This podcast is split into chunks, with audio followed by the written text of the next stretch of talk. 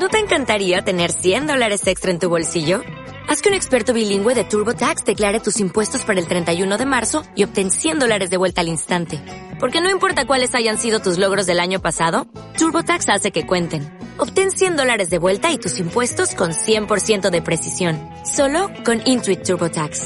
Debes declarar para el 31 de marzo. Crédito solo aplicable al costo de la presentación federal con TurboTax Full Service. Oferta sujeta a cambios o cancelación en cualquier momento.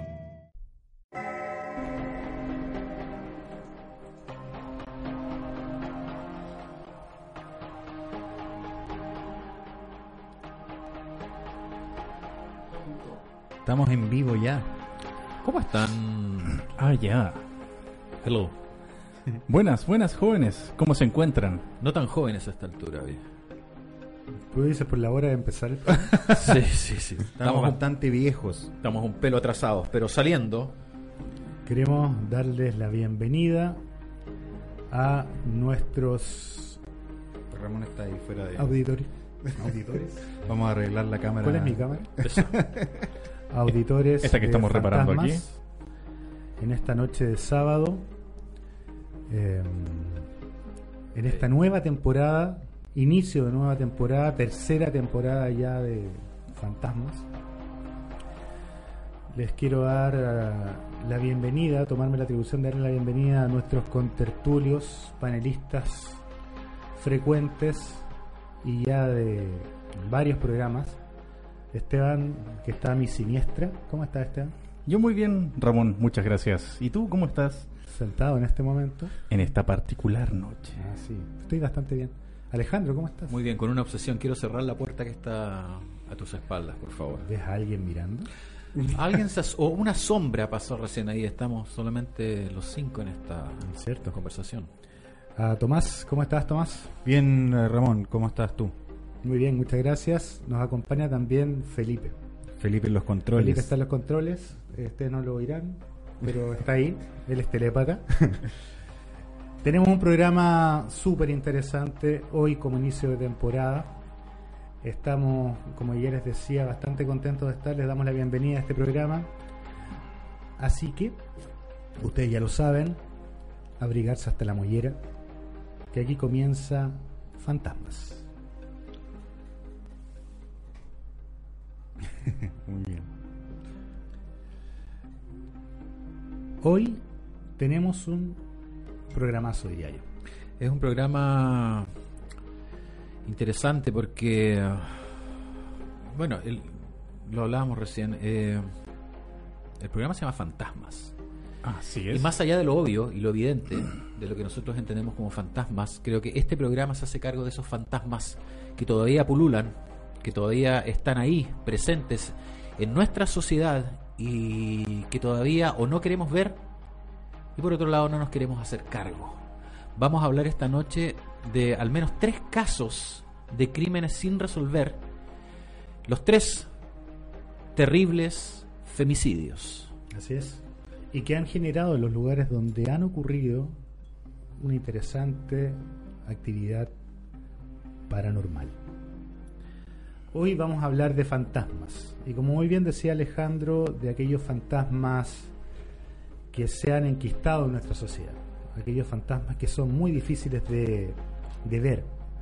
Aquellos fantasmas que habitan en lo más oscuro de nuestra vida diaria que están ocultos probablemente detrás nuestro, detrás de nuestra sociedad, detrás de cada hogar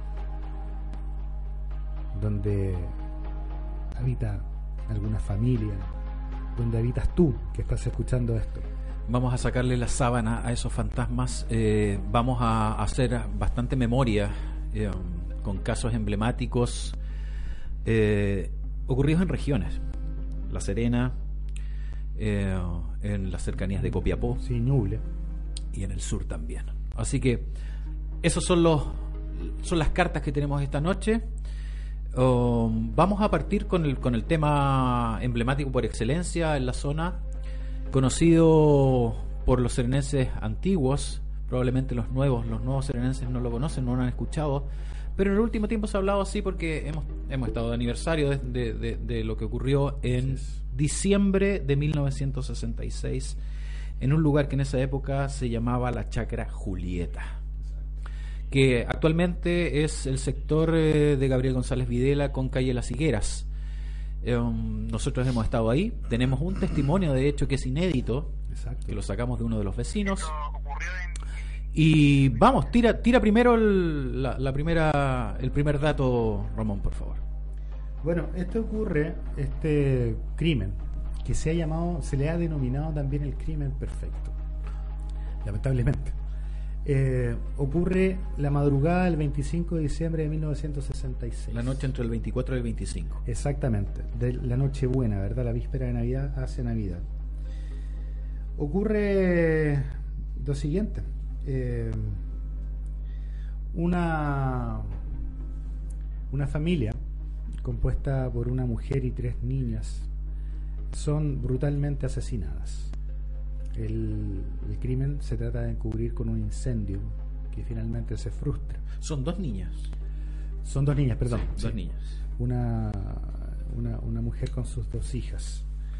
Em, dentro de este, de este crimen, eh, que fue bastante impactante eh, en esos años, aún lo es, sus ecos aún resuenan en los vecinos, lo vamos a ver más adelante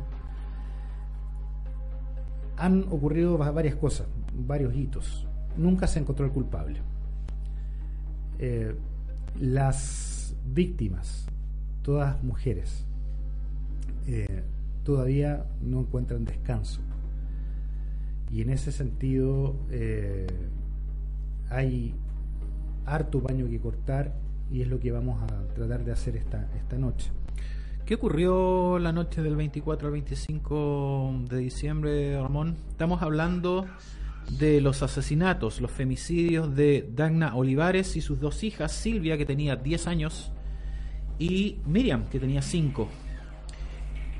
El esposo de Dagna Olivares, Salvador Galvez, trabajaba en el rubro de transportes. Así es.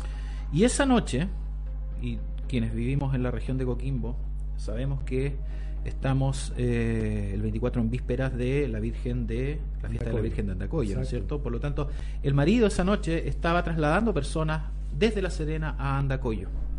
¿Qué más sucedió? Mira, todo ocurre, todo el relato, el relato que hacemos de, de Dagna ese día es cuando ella va al centro de la ciudad a hacer unas compras, se encuentra de vuelta con su hermano que también tenía un camión, la trae a la casa, a su casa ubicada eh, eh, en, ese sector, en el sector de la Chacra Julieta, una, casa que estaba, una casa de madera con piso de tierra, donde ella vivía con, con sus dos hijas y su marido. Consignemos que en esa época La Serena lo más urbano llegaba hasta Guangualí, me imagino, ¿no llegaba hasta Guangualí, efectivamente. por lo tanto, habían varias cuadras de ahí que eran simplemente áreas dedicadas al cultivo. Claro, que es una chacra finalmente, ¿verdad? Un, un, terreno donde se cultivan verduras fundamentalmente.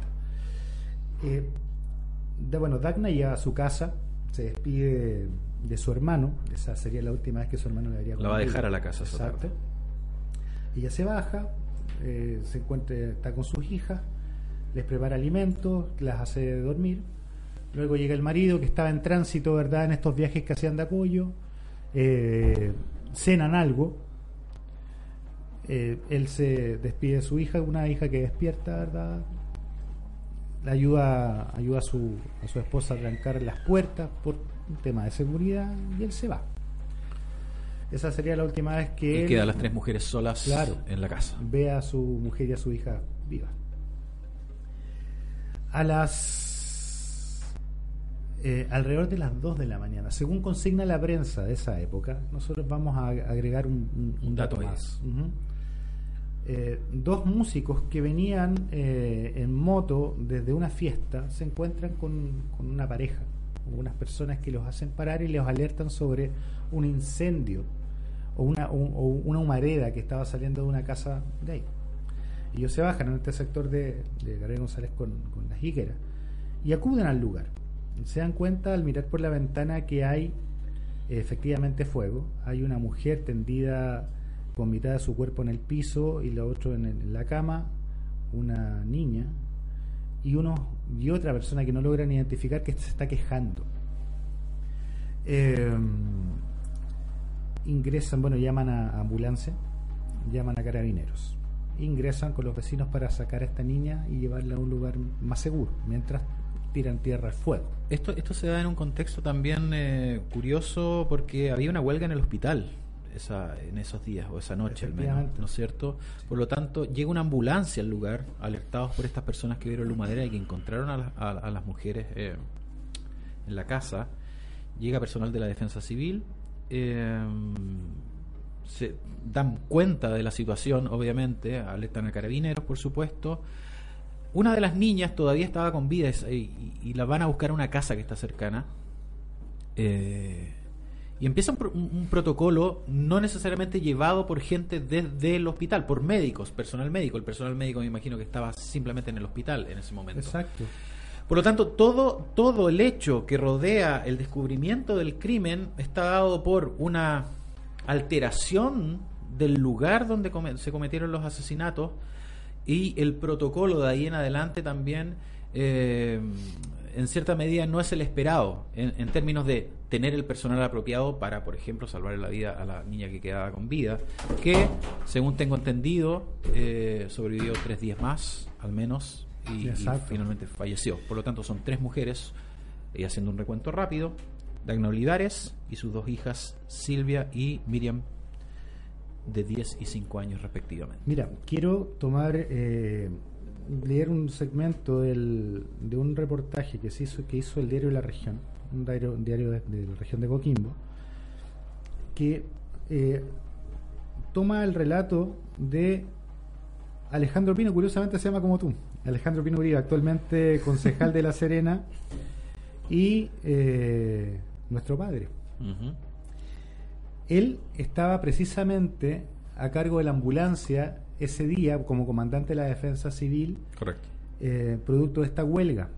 Reciben el llamado de lo que estaba pasando en este lugar y él llega en ambulancia allá. Y él relata, le relató al, al diario de la región en ese momento, comillas, se vivía una larga huelga de los hospitales y estábamos destacados apoyando la atención de pacientes en el Hospital de la Serena.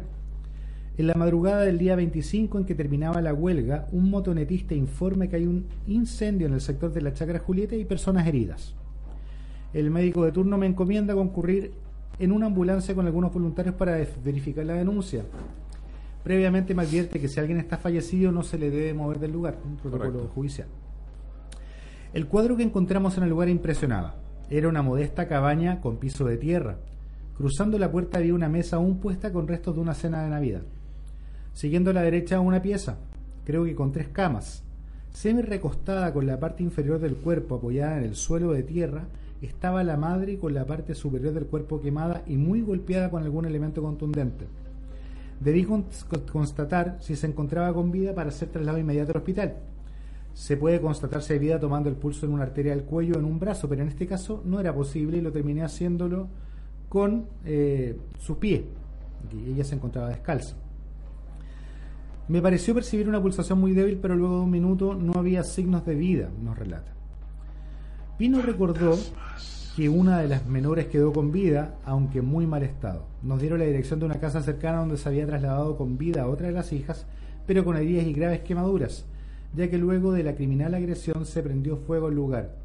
Me tocó firmar con el médico de turno el certificado de defunción de las víctimas cuando me retiré y cuando me retiré de Chacra Julieta aún no llegaba la policía.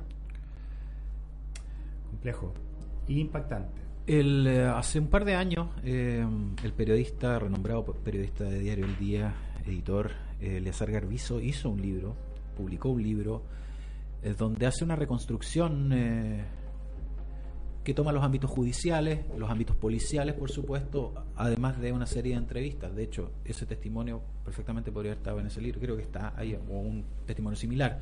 Ahora me gustaría leer lo que dice Eliezer Garbizo con respecto a, a su libro y a lo que tuvo que enfrentar a la hora de tener que publicarlo también. Esto está tomado de El Observatodo, de está en internet. Dice, habla Eleazar Garbizo, dice, de hecho, se nos acusó de querer lucrar y potenciar el morbo.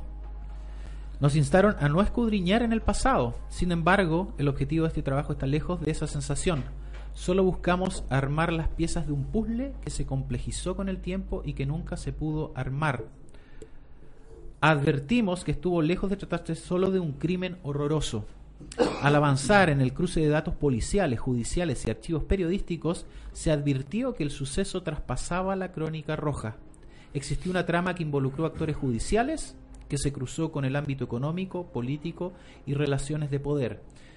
Nos da la razón en, en- en- términos de lo que hablamos al principio, cuando nos hacemos cargo de estos fantasmas que quedan ahí. No es, no es casualidad y es el signo de los tiempos que estamos viviendo como sociedad que estos crímenes, como vamos a ver más adelante en los otros casos que vamos a conversar, cometidos contra mujeres quedan en esta especie de limbo. Nadie se hace cargo. Sí, Por- impune. Por fantasma nos referimos a, la- a las responsabilidades de, de la gente, de las instituciones. inmanente que queda, que queda y que hay que, que hay que levantar la sábana para hacerse cargo. Eso es lo más valioso del trabajo de Eleazar Garbizo y por qué estamos tratando también este tema. Eh, no hay mucho más que decir en torno al caso en sí, está todo dicho y todo investigado, pero Hay algo más que decir. hay algo más que decir. Exacto. Encontramos hoy, reporteando en el lugar, un testigo que nos dio su versión de lo que él vio, que es inédito. No está en el trabajo periodístico que hizo Lezar Gabrizo, que se tradujo en un libro, ni en ningún reportaje, reportaje de la época. Este testimonio es de un vecino. Y adivinen qué. ¿Qué? Él fue efectivamente la primera persona que, Que llegó, a ese lugar. momento. Uy, ¿qué encontró ahí? Miren, le sacamos una cuña, Antes de continuar, ¿sí? ¿en qué lugar vive este vecino? En calle Las Higueras. Él pidió reserva de su nombre. La, la grabación no la hemos podido editar porque está muy reciente. Por lo tanto, no la van a, no la van a encontrar muy pura. Hay algunas intervenciones mías entre medio, pero da cuenta de lo que él vivió. Lo vas a tirar crudo, a- crudo al micrófono. Crudo al micrófono. Mira, De mi- de- imagínate. De mi teléfono. Lo tomaste hace poco, micrófono. entonces. Lo tomamos Hoy- hace- hoy- fresco. Hoy en la tarde. Viene, Hoy. viene, viene caliente esa cuña. Chicos, aquí está. Veamos. Veamos. Escuchemos.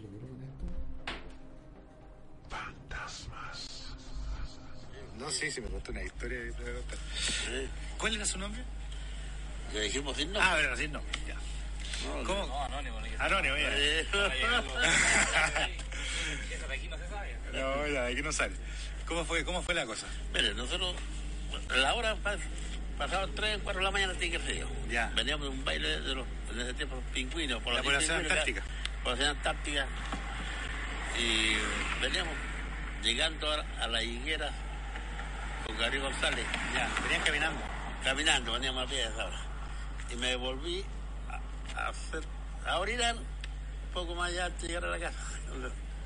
Y me di cuenta que salía humo del, Ya. entre el techo. Ya, no se veía fuego solamente. uno. No, no, no, no, no sabía nada de fuego, nada. Ya, Y ahí llamé a mis compañeros. ya. Y fueron, fuimos por allá, nos volvimos todos los tres. Y subí porque había una ruedita. Y escuchaba por, por el oído, por la ventana, que se quejaban y. Y llamé a mis compañeros y los fuimos por allá. Tratamos de abrir la puerta por, por el interior Ya, y estaba cerrado por dentro. ya. Y, tratamos de abrir la ventana y la, la, la mampara de la ventana se abrió el tiro. Ya, Y ahí vimos, veíamos que estaba entre medio oscuro, veíamos que la gente estaba en, la, en cuclilla en la cama. ya. ¿ah? Si la pusieron ahí en cuclilla y le plantaron Usted, usted decía que tenía un corte en la espalda fuerte. Claro, como un machete, no sé, ah, ya no sé qué vería. ¿Y había alguien más ahí? No, pues ahí no había nada. Ya. Según después dicen que había un cuidado, pero estaba al fondo, pues ya no. Y estaban las niñas también ahí. Estaban las dos niñas, están con la mamá, si ustedes eran los tres, ya no. Y la que se quejaba era la niña más chica. No sé si era la chica la grande, ahí ya no. Ah. ya. ¿Cómo está? ¿Y ustedes ahí qué hicieron? No, pues ahí yo tra- entraba para adentro y tra- para sacar a una de las la niña que se quejaba, la sacamos para afuera.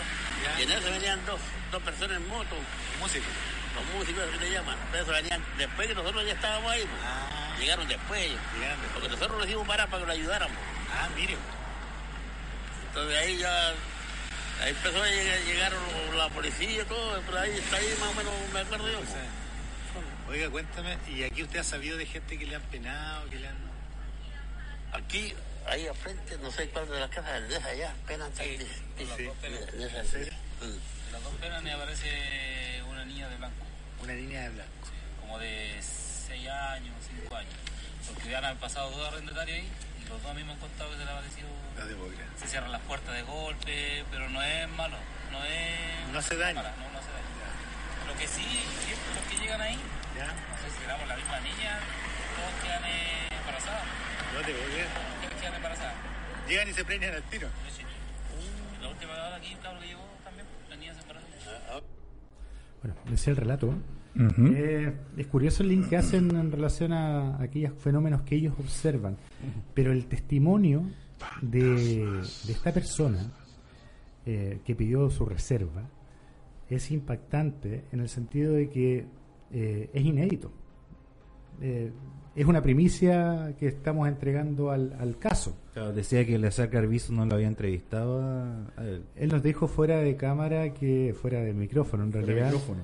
que no, no, no, no, habían- no lo habían entrevistado él y él había sido el primero en llegar. Claro, el que, el que sabía. Y sabes qué, otra cosa que decía y recalcaba que todas las otras personas que habían sido testigos de los primeros que llegaron, los músicos, por ejemplo, ya habían muerto.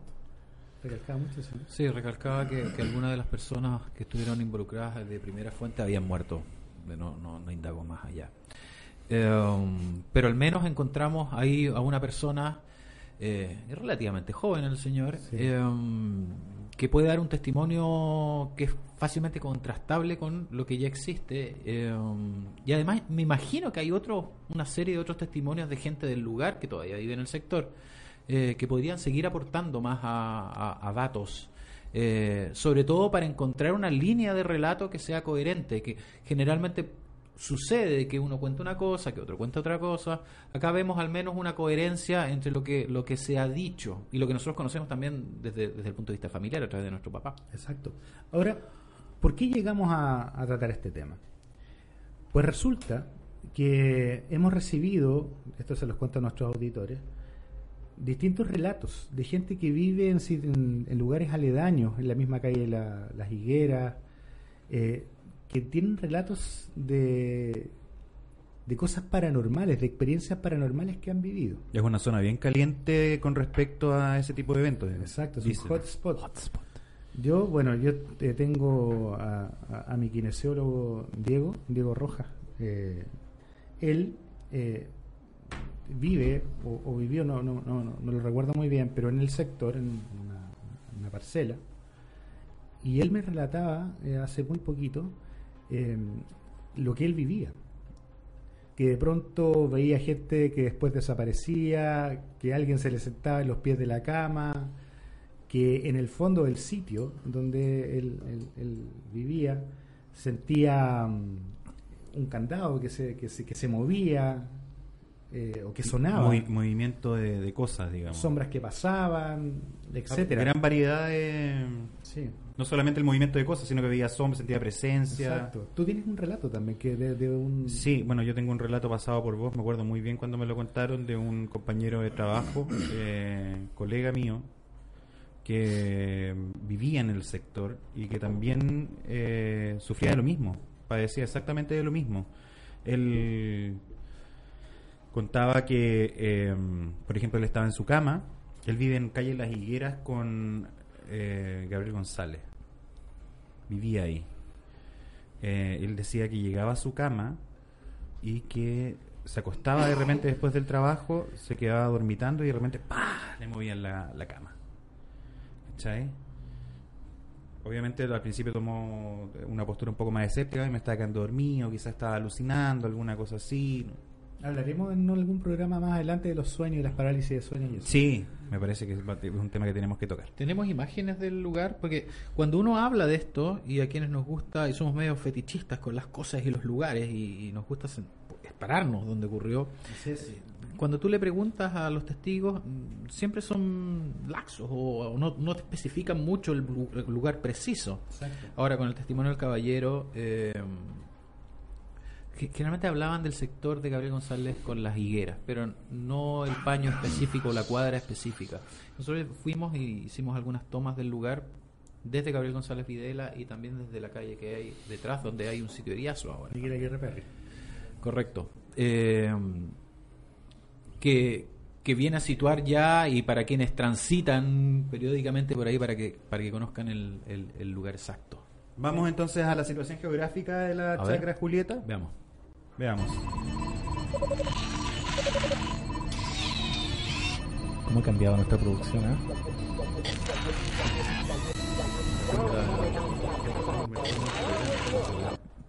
Sí, sí, sí. Eso es Gabriel González Videla y el lugar es este, el que se está mostrando ahí. Es ahí. Está pasando rápido la cámara, pero es esa esquina. Con Nueva Pedro Castillo. eh, que está ratificada por el testigo que- con el que hablamos hoy. Um, Es, un sector eh, que se ha modificado absolutamente después del año 66 a la fecha. Eh, esta, esta- la ciudad creció explosivamente. esa era una, una ciudad de la Serena de tierra. de tierra ¿No y, y- y caracterizada por, por grandes extensiones de tierra de cultivo con pequeñas cabañas o, o- o- caseríos eh, donde vivían la- aquella- aquellas personas que hacían de labores en, la- en- en esa Correcto. misma tierra. Actualmente hay casas, poblaciones, Ya prácticamente está en el centro de la urbe. está claro, exactamente. Y eh, recordemos que La Serena llegaba inicialmente hasta la quebrada de San Francisco, actual Avenida Aguirre, que después se En extendió colonial, hasta digamos. Munategui Mm. y después se extendió hasta Wongwalí eh, en el año 45, 40 y 40, y después fueron creciendo las ciudades. Hay, hay un fotocroquis famoso en el Museo Gabriel González Vidal donde se, se ve la situación más o menos de, de De donde puede haber estado la, la chacra Julieta en los años 60. Si lo invitamos a verlo, está en el segundo Está en el piso. segundo piso. En todo caso, el, el Museo Gabriel González Videla está cerrado, o sea que le están haciendo reparaciones. hoy día sí. fuimos, sí. Eh, y esa fisionomía eh, y que ha generado, eh, digamos, esta modificación, ha hecho que sea difícil ubicar el, lugar exacto. En este, ya que nadie lo precisa muy bien, porque ha pasado mucho tiempo. Y ha cambiado mucho la fisionomía. Esta persona que entrevistamos, que nos dio la cuña que recién revisábamos, nos dio el lugar exacto. Nos dijo, esa es la casa. Mm. Es el, el lugar donde estaba emplazada la casa.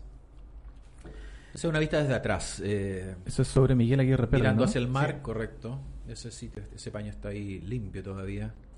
Se ha reducido, sí. Pasó, pasaron décadas en las que no sé si nadie quería, por alguna razón u otra, construir la zona.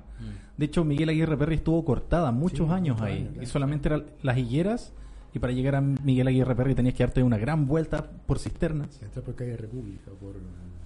No me acuerdo cómo se llama Eh, hoy conversando con, con algunas personas que, que en esa época tenían 20 años, me contaban eh, que gente de su generación que posteriormente compró casa en ese lugar abandonó sus casas Se fueron. porque la actividad paranormal era, era bastante. Nosotros dentro de la, del reporteo que hicimos también entrevistamos a una vecina eh, que es bastante joven, en realidad no, no vivió la época. eh, sin embargo, vive ahí, vive en ese sector, justo en Cruzando esquina. la calle. Cruzando la calle, Justo- en la esquina. cruzando Gabriel González no, Videla, sí. norte, eh, entre la higuera y Gabriel González Videla. Y ella nos relató eh, lo siguiente. También, nuevamente, súper en bruto la grabación, les pido disculpas, pero fue así, en la calle, conversando con esta persona que estaba en el antejardín haciendo labores. Le preguntamos directamente si es que ella vivía o había vivido alguna situación eh, paranormal. Aquí está la grabación. ¿Cuál es, cuál es su nombre? Teresa. Oiga, Teresa, ¿cómo fue la historia que, que le pasó? Yo me pongo a rezar, a rezar, a rezar, a rezar y, y empieza a temblar la casa entera. Ya. Empieza a temblar la casa entera y si uno está acostado en la cama se, se mueve la cama así. Incluso a veces se siente como que hay al- alguien abajo de la cama que te levanta la cama. ¿Y eso cada cuánto tiempo pasa? Cada vez que uno reza, tembla todo. Cada vez que uno yo reza. le pregunto a mi hermana dónde tembló, en Copiapó, en Punitaqui, Pero acá no. ¿Y usted siente aquí que se le mueve la cama? En la, eh, también tiembla para allá, para la higuera. ¿Y usted siente aquí que se le mueve la Se casa? me mueve la cama, empieza a temblar toda la casa. Y una vez sintió que... hubo un temblor tan fuerte en estos días aquí en Serena que hubo un apagón en toda la Serena. Oiga, ¿y usted me dice que una vez sintió que alguien entraba? Eh, a veces se a la casa, pero son los gatos que mueven la puerta. Ah, ya a veces se escuchan voces. Se escuchan voces. Mm. ¿Y escuchan algo que usted pueda entender? Eh, eh, un día yo estaba rezando y miré los, los copos de mi los árboles. ¿Ya? Se ve la imagen de una que sale corriendo de la casa. Que sale corriendo de la casa.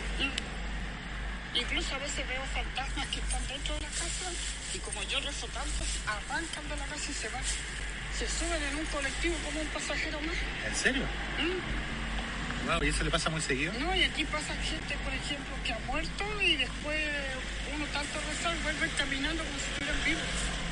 Ay, qué terrible. Fuerte. El relato, sí, Fuerte. fuerte. Fuerte, tiene. Bien condimentado. el- Sí, tiene al- algo, algo La situación. Sí, de hecho yo lo miraba, yo lo pen- cuando me lo relataba yo lo pensaba en términos cinematográficos porque eran imágenes que Que fantasmas se subieran a los colectivos. Sí, no, notable.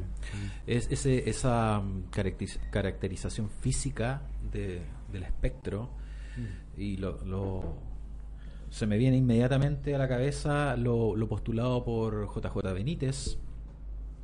Él escribe un libro que se llama Estoy bien, si no me equivoco, pero su visión del más allá es bastante parecido al de esta señora que da el testimonio, de que es un más allá físico, donde las personas tú las puedes tocar e interactuar con ellas. Y la pregunta que yo te he lanzado hoy día cuando escuchamos la primera vez la grabación es ¿cuántas personas en el centro, por ejemplo, de La Serena, eh, realmente Están vivas y ahí. están vivas de otra manera, digamos? Exactamente. Correcto. Es algo que Oye, se, cual se pensar, ¿eh? colaba, uno de nuestros auditores nos dice que se coló un sonido de, de guagua en la Sí, grabación. curioso. Nos llamó la atención. ¿Lo Pero lo- nos Sí. dimos cuenta ahora. Nos llamó la atención. Saludos sí. a Andrés Cortés que está atento a la transmisión. Sí, nos aportó con algunos datos que vamos a revisar más adelante. Maravilloso. Eh, sí, yo también sentí ese, ese sonido. Qué extraño, Eh, ¿no estaba ahí cuando lo grabaste? No lo recuerdo. No, no, Ese, ahora lo efectivamente es un hotspot de actividad paranormal. Sí. Pero real hay una historia de una casa embrujada por ahí a la vuelta. Bueno, en el caso de mi colega, también teníamos una, una amiga que vivía ahí un poquito más abajo en un pasaje que se llama Mis Recuerdos, que también le pasaban cosas en la casa.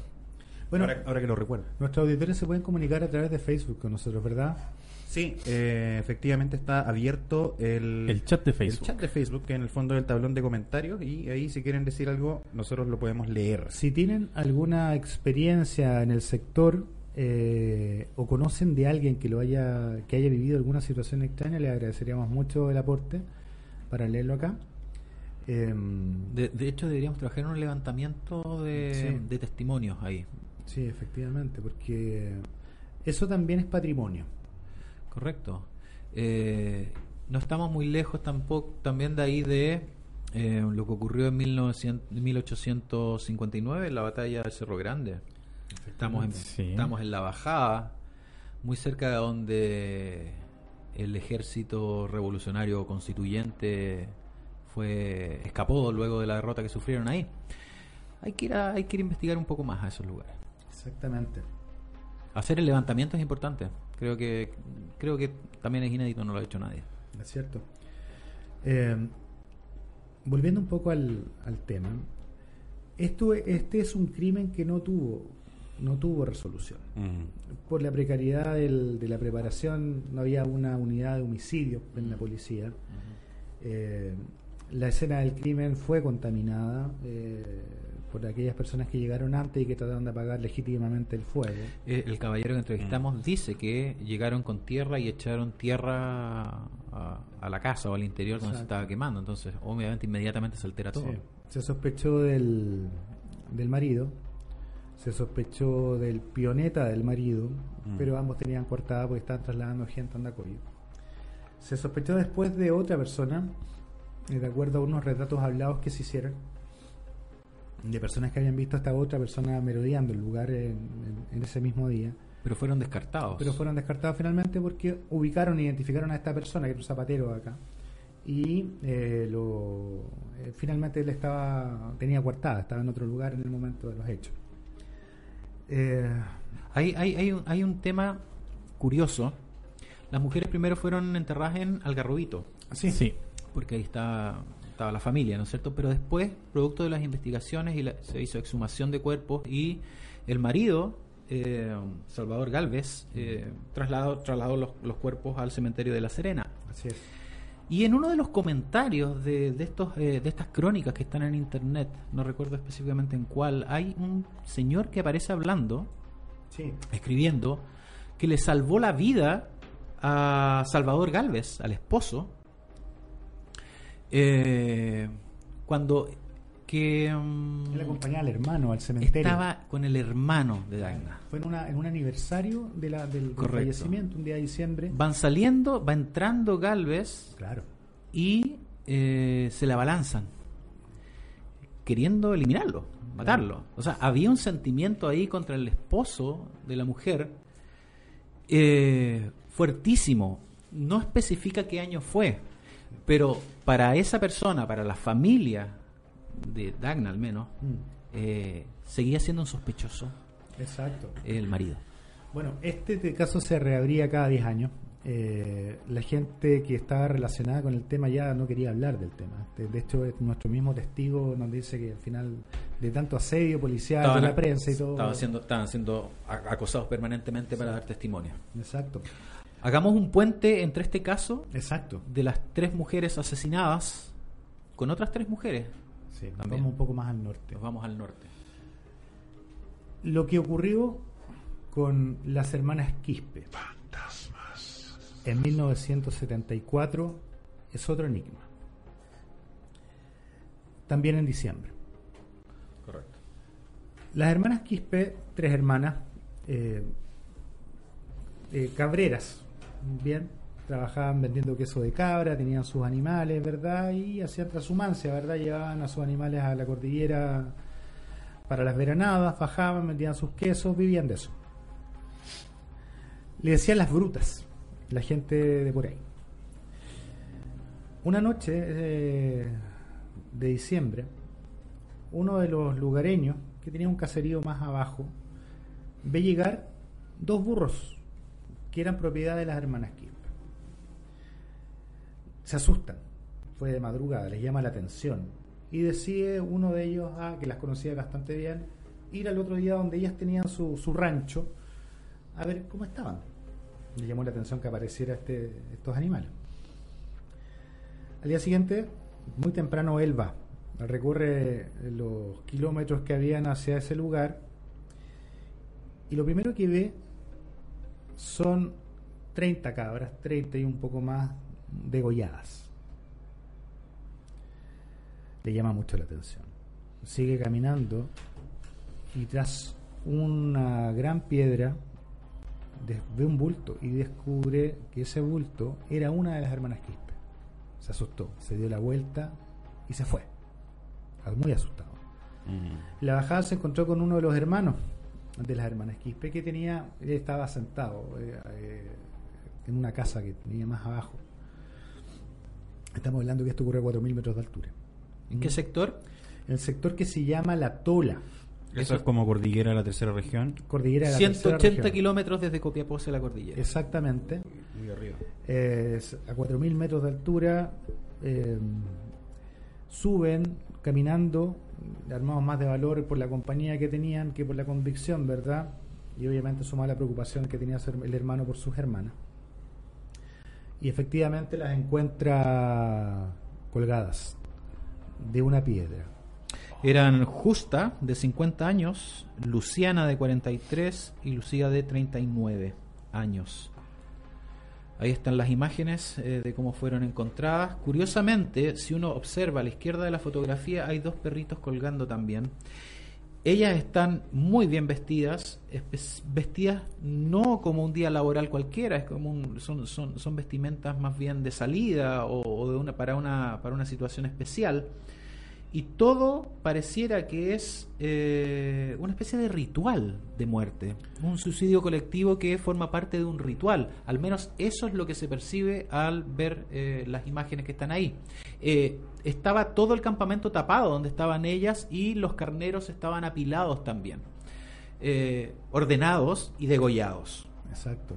Ese es el escenario. Hay varios, varios sí, Tomás. No, no, la- finalmente la versión oficial es un suicidio. Las hermanas Quispe matan al ganado, matan a los perros y se matan ellas. Eso es lo que se dice. Esa es la versión Y oficial. viendo, y viendo la fotografía uno pareciera que las tres saltan juntas. Y es bastante coherente. Están amarradas, además, Están entre, amarradas. al cinto ellas las tres. Mm. Eh, vestidas, a ver, los son varios detalles. Primero, no tienen ningún tipo de signo de violencia ni de lucha. Segundo, están vestidas con ropa limpia. Mm. Decía el carabinero, uno de los carabineros que llegó ahí, que tuvo que revisarlas y todo el tema, que hasta su ropa interior estaba limpia. Él decía habitualmente, cuando hemos visto situaciones de este tipo, de gente que se ahorca, eh, por lo general ensucia la ropa interior. Bien, libera el esfínter, etc. Exacto. Mm. Ellas no.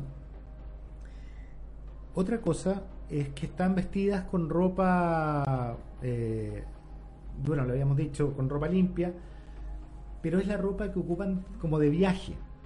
Bien, Es como cuando van, bajan al, a Copiapó, por ejemplo. Exacto.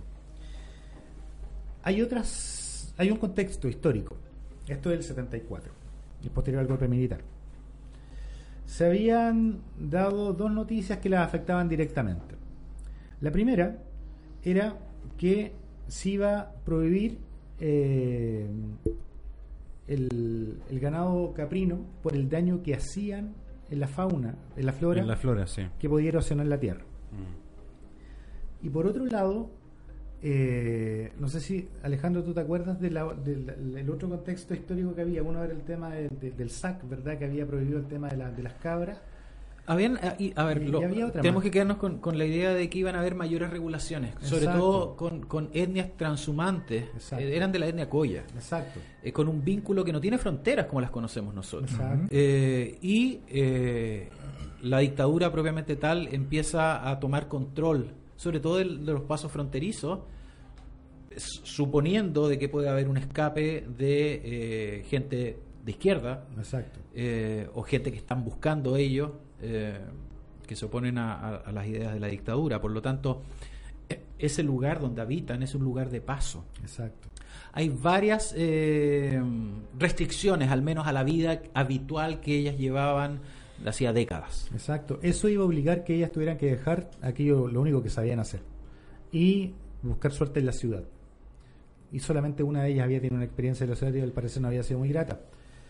Por lo tanto, está el motivo, está la escena que es coherente con el tema ritual.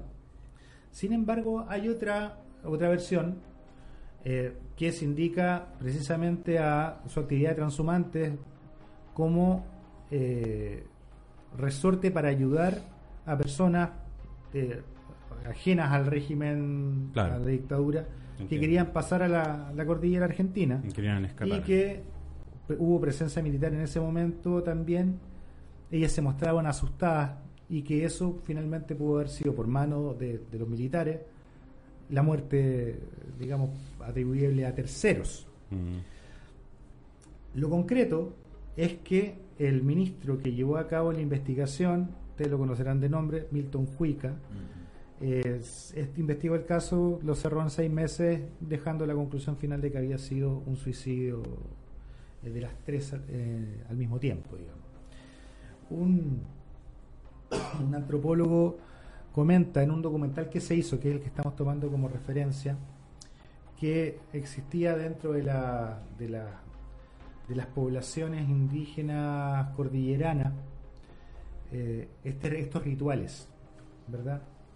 Que implicaba sacrificar a los animales, vestirse y lanzarse. Quizás tomar algún brebaje previo para...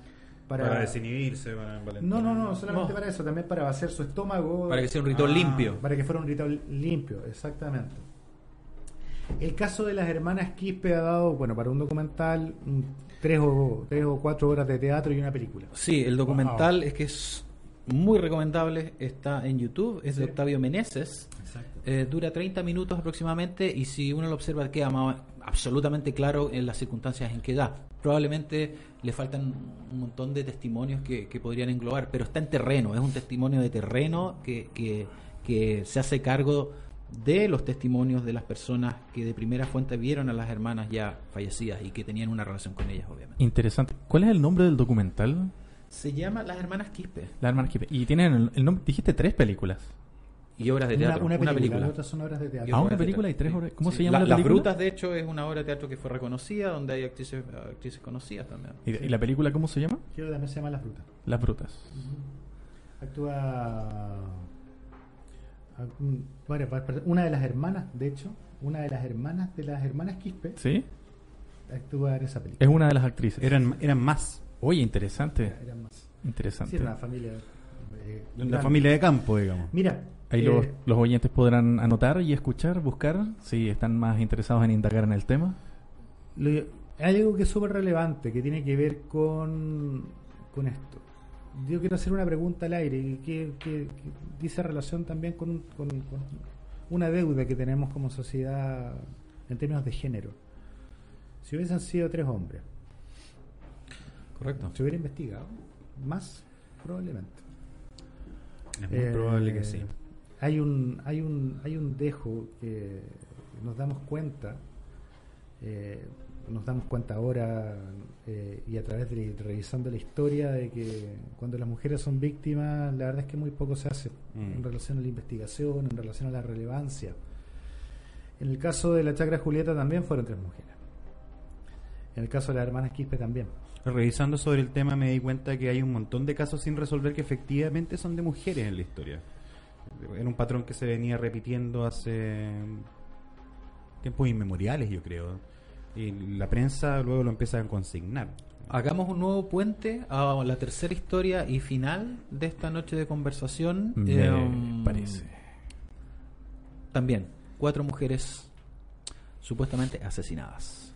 ¿A ustedes les suena el nombre de Francisco Ramírez Ham?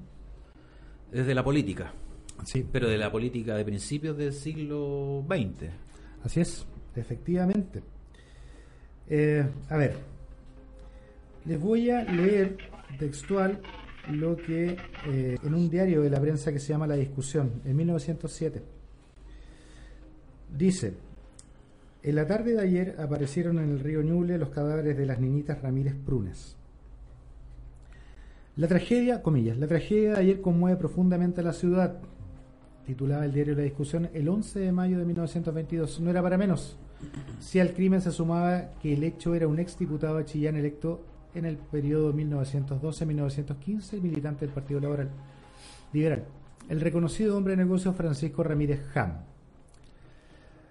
Em, en un extenso reportaje publicado por el Rotativo de hace casi 100 años ofrecen antecedentes sobre lo que ocurrió.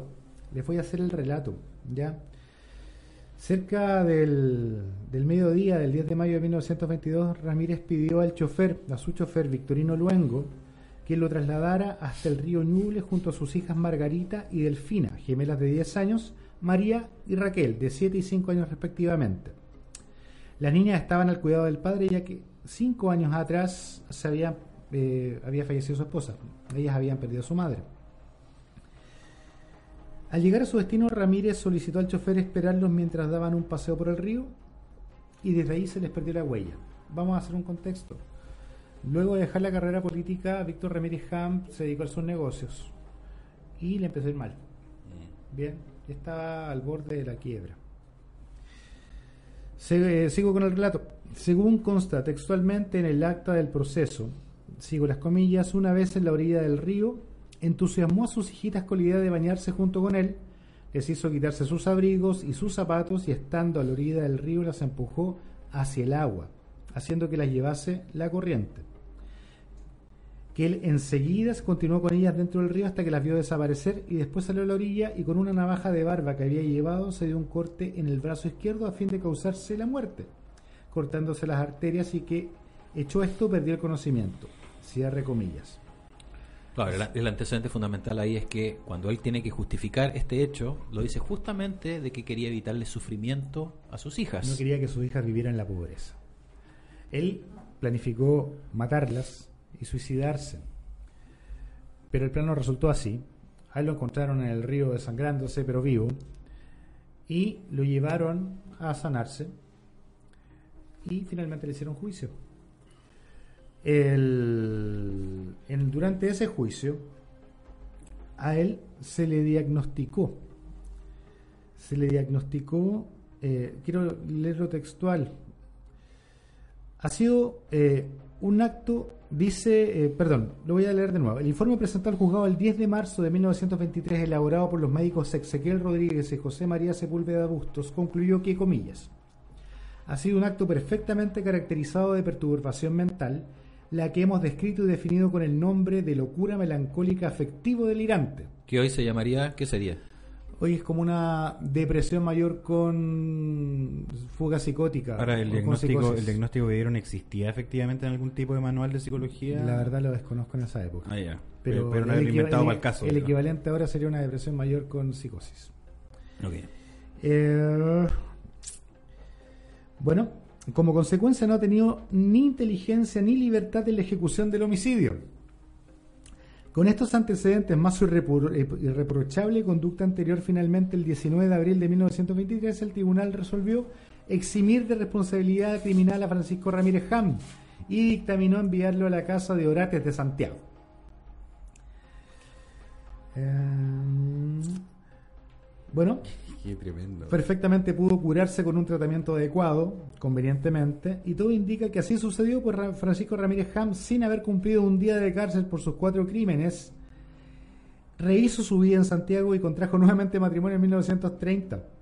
Según los archivos del registro civil, fijó domicilio en Las Condes y tuvo empleo que le permitió recibir una jubilación, muriendo el 1 de febrero de 1967 a los 84 años a causa de una bronconeumonía. Sus restos yacen en el Cementerio General de Santiago.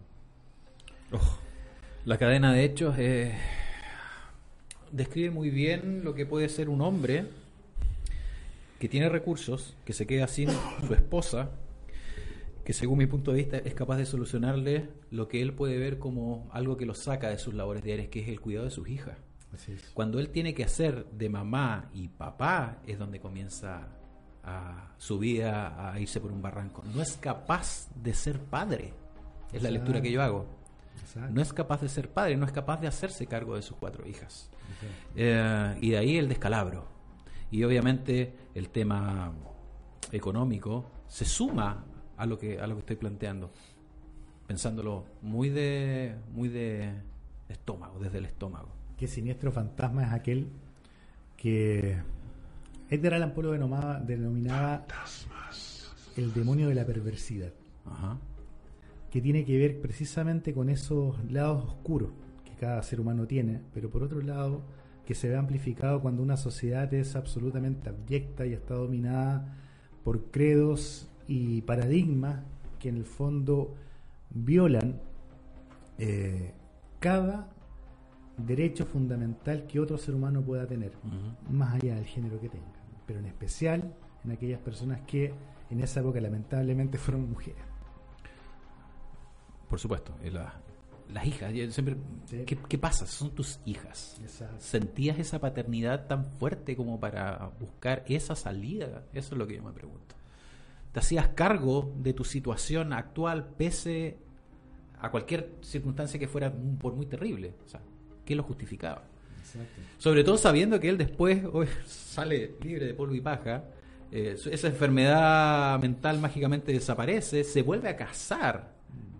¿Ya? Necesitaba a otra mujer a su lado también. ¿O no? Exactamente. Ahora probablemente él se haya convencido, auto- se haya autoconvencido también de que lo que hizo fue producto de una enfermedad mental. Correcto. Y eso de no hacerse cargo también en cierto aspecto. No hacerse cargo de su vida. Ramón, ¿sabes si tuvo más hijos o hijas en el segundo matrimonio? Sabes que lo desconozco. No sabemos. No lo sabemos. No lo sabemos. Pero sería una, es una interesante pregunta. De hecho, me la estaba preguntando cuando Alejandro estaba conversando sobre el tema. Ese fantasma es está presente. Está presente todavía en esta sociedad y nos pena mucho. Mucho, mucho. ¿Estamos en, en hora? Estamos ya en hora para el cierre, chiquillos. Oye, hablando de los fantasmas como figura central de esta conversación, quiero recomendar una película que se llama A Ghost Story, una historia de bu- fantasmas. buenísima. Eh, una película atípica. Um, creo que está en Netflix, yo la había visto antes. Um, pero habla justamente de, de estos fantasmas que pululan más allá de lo evidente, que, que son estas. Esto que nos persigue, las relaciones mal llevadas, por ejemplo, responsabilidades mal ejecutadas. Esos son los verdaderos fantasmas. Y esta película, que es una película de planos muy largos, con una fotografía exquisita, eh, cuenta la historia de este fantasma que no es capaz de soltar eso. Y transcurre a lo largo de años y años. Es un fantasma que queda atado a un lugar y visita ese sitio, ese lugar, eh, durante siglos. Ve a los colonos llegar, de una ciudad del futuro por sobre donde estaba su casa, eh, sin poder soltar la vida que estaba llevando cuando falleció. Y es una película realmente recomendable, muy, muy, muy bella, poética. Eh, ¿Da miedo? Da miedo, pero no a través de lo evidente, da miedo a través de lo que a ti te causa dolor y no puedes dejarlo atrás. Recomendado, la, com- la recomendación ya está hecha. Estimados amigos, eh, les agradecemos mucho. Les invitamos a pensar y a reflexionar en, en esto, en sus propios fantasmas. No hay nada mejor que conocer a tu propio fantasma y quitarle, y quitarle la sábana. Y eh, transformar esa oscuridad en luz. Quiero agradecerles a, a Tomás por el programa, a Alejandro, a Esteban, eh, a Felipe los controles y a todos ustedes que están en sus casas. Muchachos, palabras finales. Eh, bueno, finalmente hay un común denominador en todas las historias acá, eh, el drama de la mujer ante eh, los abusos históricos que se han cometido contra ella. Hemos visto cómo los crímenes eventualmente cometidos con mujeres no han sido resueltos. Siempre se acusa la falta de prolijidad, digamos. Yo creo que una, hay una falta ahí que es mucho mayor. Hay una falta de humanidad tremenda. Eh, ahora que está tan en boga el tema, eh, es importante visualizarlo también, darte cuenta eh, por qué la gente marcha en las calles, por qué sale multitudinariamente a manifestarse por algo para, para lo cual algunas personas no existe, digamos. Hay personas que no entienden por qué las mujeres salen a marchar. Bueno, estos tres casos evidencian de manera grosera cómo se trataba el tema de las mujeres, la violencia y el asesinato contra ellas de manera histórica. Está ahí, la evidencia está ahí, La está evidencia clara. está totalmente ahí. Y, y necesitamos como sociedad, obviamente, un salto de conciencia. ¿Cierto? Esteban. Me quedé pensando en el, en el caso de las hermanas Quispe porque creo que va más, no sé si va más allá, si el, el género tiene que ver, pero creo que va un poco más allá quizás respecto a lo que se está viviendo en el momento. Quizás el hecho del género lo hizo un poco más fácil. Correcto. Correcto. Pues bien, estimados amigos, estimados auditores. Eh, nos veremos la... No, Sí, nos veremos. Nos veremos la próxima semana tal vez. Claro, este es el primer episodio, este es el episodio cero, el piloto de, eh, De la nueva temporada. de la nueva temporada de Fantasmas. En este formato. En este en nuevo este- formato. Las dos temporadas anteriores fueron siempre en un formato radial, Solo audio. solamente audio. Ahora ya incluimos cámaras, tenemos apoyo de material audiovisual. Tenemos un director ahí que está moviendo todas las perillas atrás. Les vamos a presentar a Felipe, quienes lo- no lo conocen. Voy a robarme la cara. Ahí está. Ahí está Felipe detrás de los El controles. tema, y eso es lo que se viene para esta temporada, que esperemos no termine de una forma tan Abrupta como la vez abrupta como las otras y de Como una las manera veces- tan, tan, eh, Como las veces anteriores. misteriosa. Bueno, de eso vamos a hablar en el segundo El programa. segundo programa vamos a hablar qué pasó con las otras temporadas de Fantasmas sin duda. Y todas aquellas cosas extrañas que pasaron. Ok. Bueno, amigos, eh, destápense la mollera nomás. Recuerden, cuando caminen por el centro o cuando tomen un colectivo, fíjense bien en la persona que está al lado, porque podría no estar ahí. Buenas noches. Buenas noches. ¿Te preocupas por tu familia? Entonces, ¿por qué darles solo huevos ordinarios cuando pueden disfrutar de lo mejor? Eggland's Best, los únicos huevos con ese delicioso sabor fresco de granja, además de la mejor nutrición, como 6 veces más vitamina D, 10 veces más vitamina E y 25% menos de grasa saturada que los huevos regulares, además de muchos otros nutrientes importantes. Así que, dales los mejores huevos. Eggland's Best, mejor sabor, mejor nutrición, mejores huevos.